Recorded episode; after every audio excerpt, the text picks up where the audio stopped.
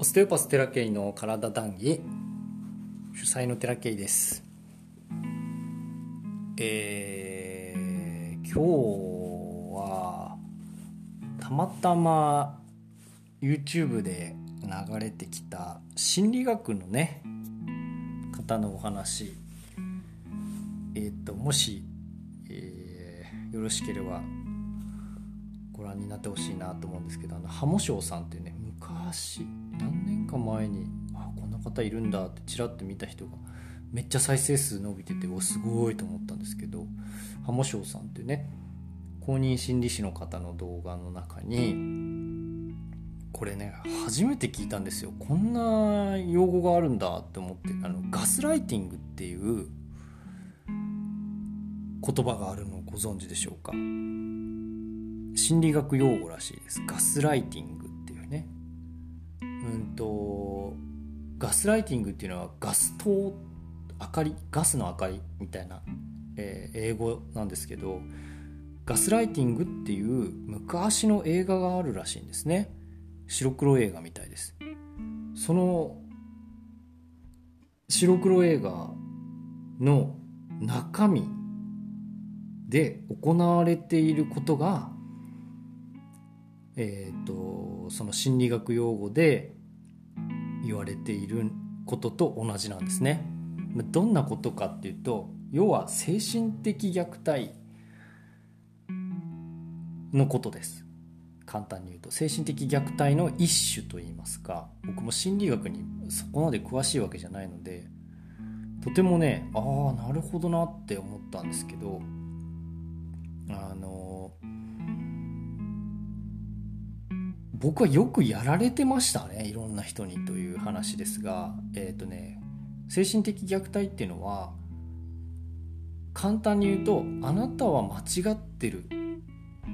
ということを言われ続けると私が間違ってるんだ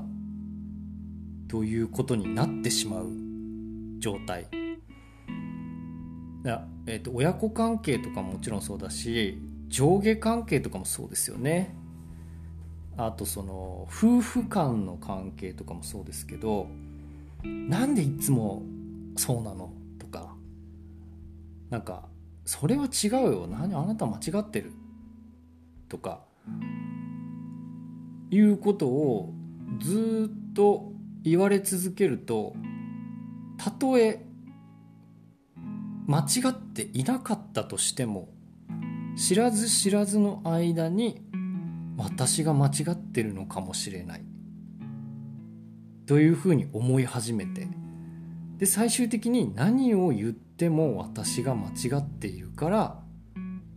っていう状態になっちゃうと。これはねいつの間にか私もえっ、ー、と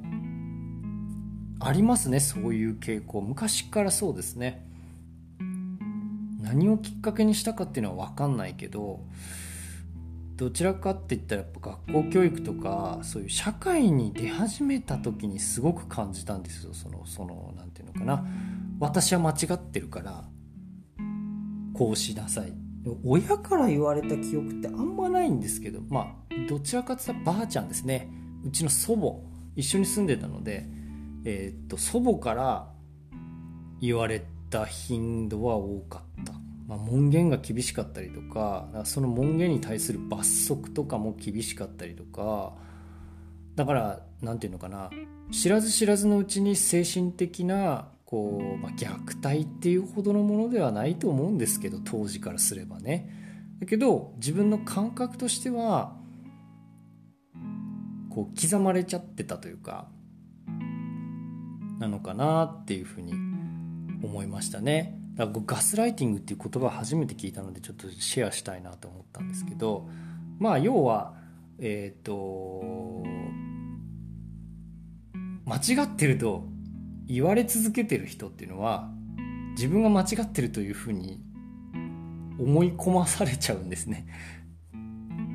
ありました結構、まあ、上司先生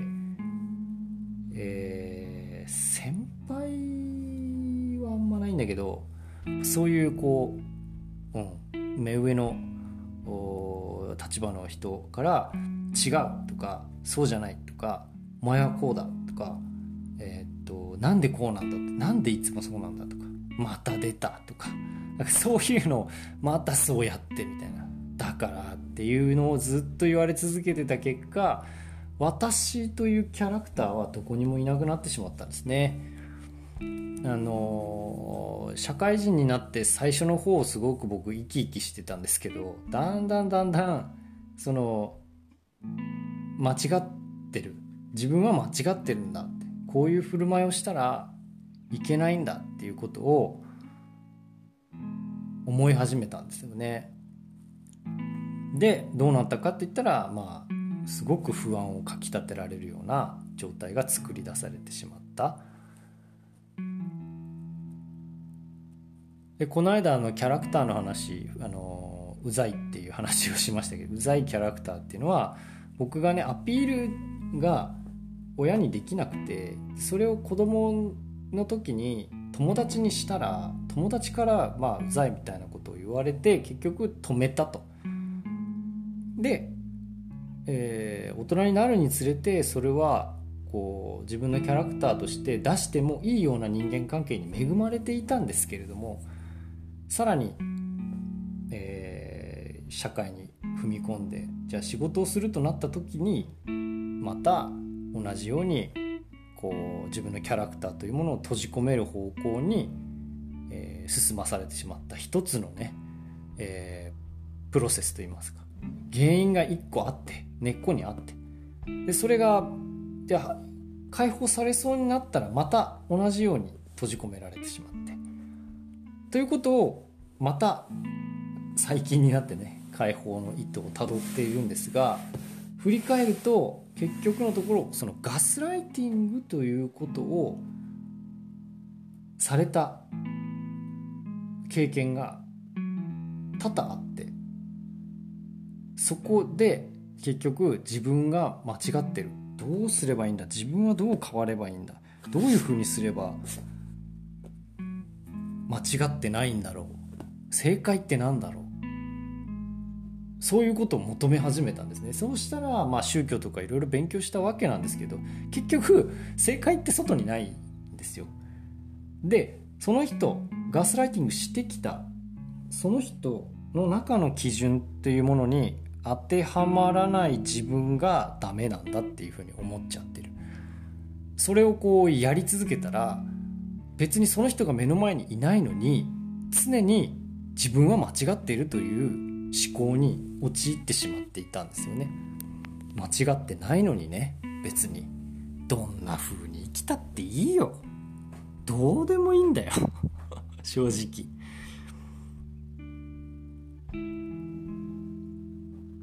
だから何て言うかそういうことをやんないようにっていうふうに僕はずっと思ってましたね。知らず知らずのうちに。やられてきたすごく嫌だったことは絶対に他の人にやらないようにしようって思いました。だから知らず知らずに僕はガスライティングを自分がやるということは避けてましたね。だからいいんですけど知らず知らずにやっちゃってる人ねにも気づいてほしいなと思うしでやられてきた人もやられてきたんだという自覚をしてほしいなと思います。やられてきたから正解が分からなくなってしまったんだって。この世の中で生きていく正解って何だろうって。それが、えーと、スピリチュアルとか何、えー、て言うかな。こう宗教的なもの規範に沿って生きるのが正しいんだというふうに別にそれが間違ってるわけでもないんです。それが好きならいいんです。だけどそうしなきゃいけないんだって言ってこう縛り付けられてる人っていうのはたくさんいて私もそのうちの一人だったと思いますけれどもそれが増長するとねすごく不安を煽られるんですね。何をしても自分が間違ってるから。間違ってないのに。間違ってると思っちゃうから。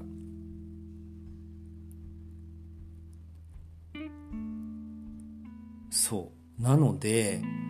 何て言うかなこうどういう生き方をしても別にいいんですねどう例えば生活保護を受けるということにすごい拒否的な人がいたりあとその介護保険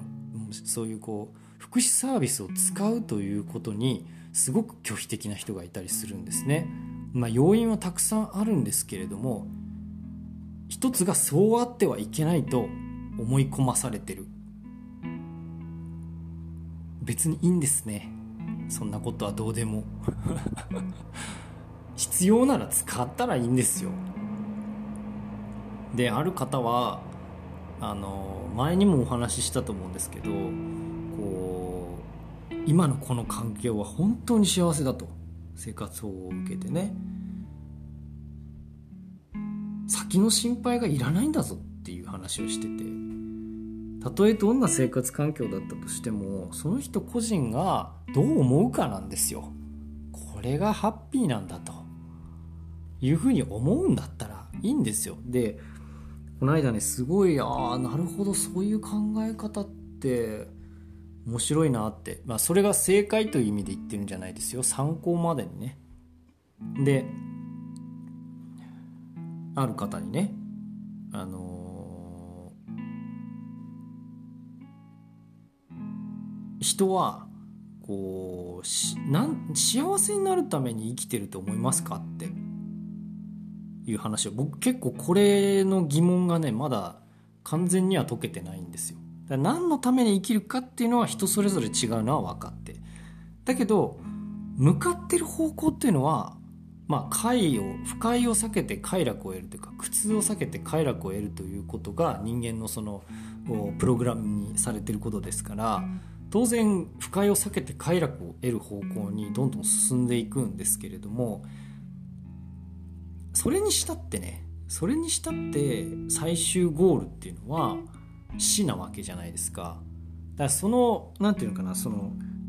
こうどど幸せをに向かって生きているのかっていうのが僕はどうしても疑問に思ってたんですよずっとね。別にまだ答えは出てません幸せに関幸福論に関してはちょっと私もまだ答えが出てないんですがその方の幸福論はですね幸福っていうのは上がったら下がるだろうと。一時の幸福というのは上がったら下がるんだからそれは幸福じゃないだろうと。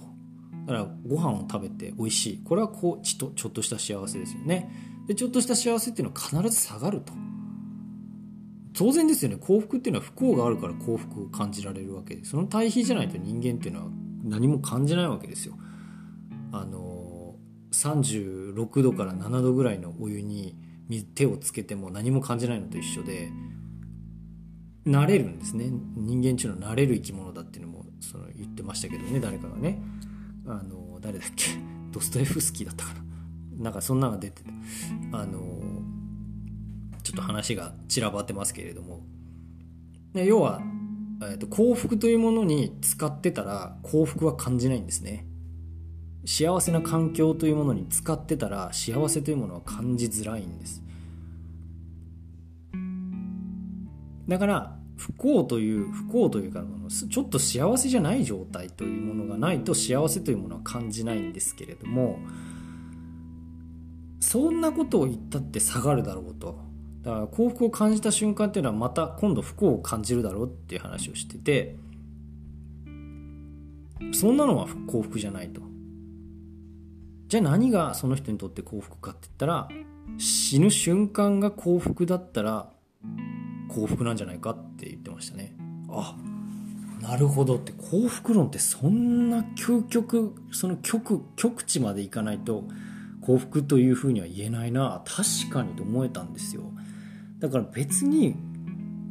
幸福というものをいちいち感じなかったとしても別にいいんですね。どんな人生だったか死ぬ間際片足突っ込んで両足突っ込んでじゃあおやすみなさいっていう間際にああ俺の人生は幸せだったなって言ったら下がんないじゃないですか。っていう話をしてた。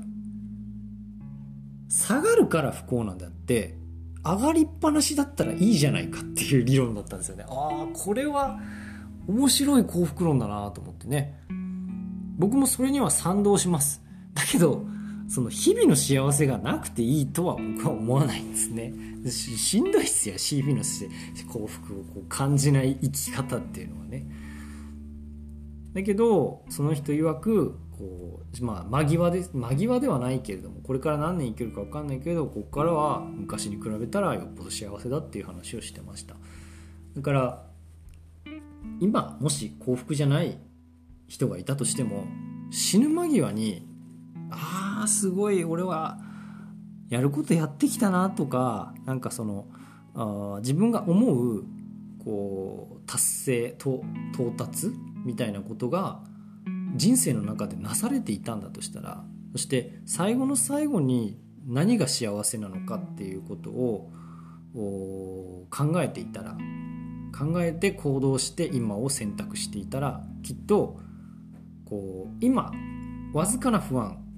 わずかな幸福そんなこう波があると思いますけれども最終的にその死ぬ間際に本当にああ幸せだったなっていうふうに思えてるということがなされるのではないかと未来でね。だからガスライティングの話からこんな幸福論の話になりましたけどとにかくそういうふうな状況になっている。されてきたんだという自覚を持つこと。そしてされてきたんだとしたらその環境からいかに逃げるかっていうこと。そして、えーと、同じことを自分がしないっていうこと。それから、えーと逃げられないんだったら第三者に助けを求めたりとか。そして自分のうんと傷やられてきた傷をどれだけ癒せるかっていうところがある種不安を取り除くということにもつながるしちょっとした幸福というものはつながるあの感じられると思うしそしてその積み重ねがね最終的にはその死ぬ間際の幸福というものを感じられるんじゃないかなって思うんですよ。何をやったから幸福かっていうことではなくてね最終的に自分の人生がどんなもんだったかっていうところが本当の幸福を決めるんじゃないかなって思うから一つの要素としてね、えー、考えてほしいなというふうには思っております。たまたまそんなガスライティングの話からねこうなりましたけれどもやられてきた人はね気づきませんよ。自分が間違ってるってね思わされちゃったんですね。どっかでね。そんなことないから。ほとんどの人がね間違ってる生き方なんてしてないですね。ただ苦しい選択はしてますよ。もうちょっと楽な選択ありそうだなっていう。だけどならなるべくしてそうなってるんで今からですよ。今からどれだけ不安じゃないっていう選択をしていけるかどうかっていうところが最終的な幸福を決めるんじゃないかっていうふうに思いますんでもし皆さんね、えーと、ガスライティングという言葉を初めて聞いたらですねそういうことをこう過去にされてきたなっていうふうに思ってね。で、えーと、そのされてきた自分が間違ってんじゃないよと。いうふうにこう許してあげたらいいんじゃないかなというふうに思っております。今日の談義はここまでです。ご視聴ありがとうございました。またね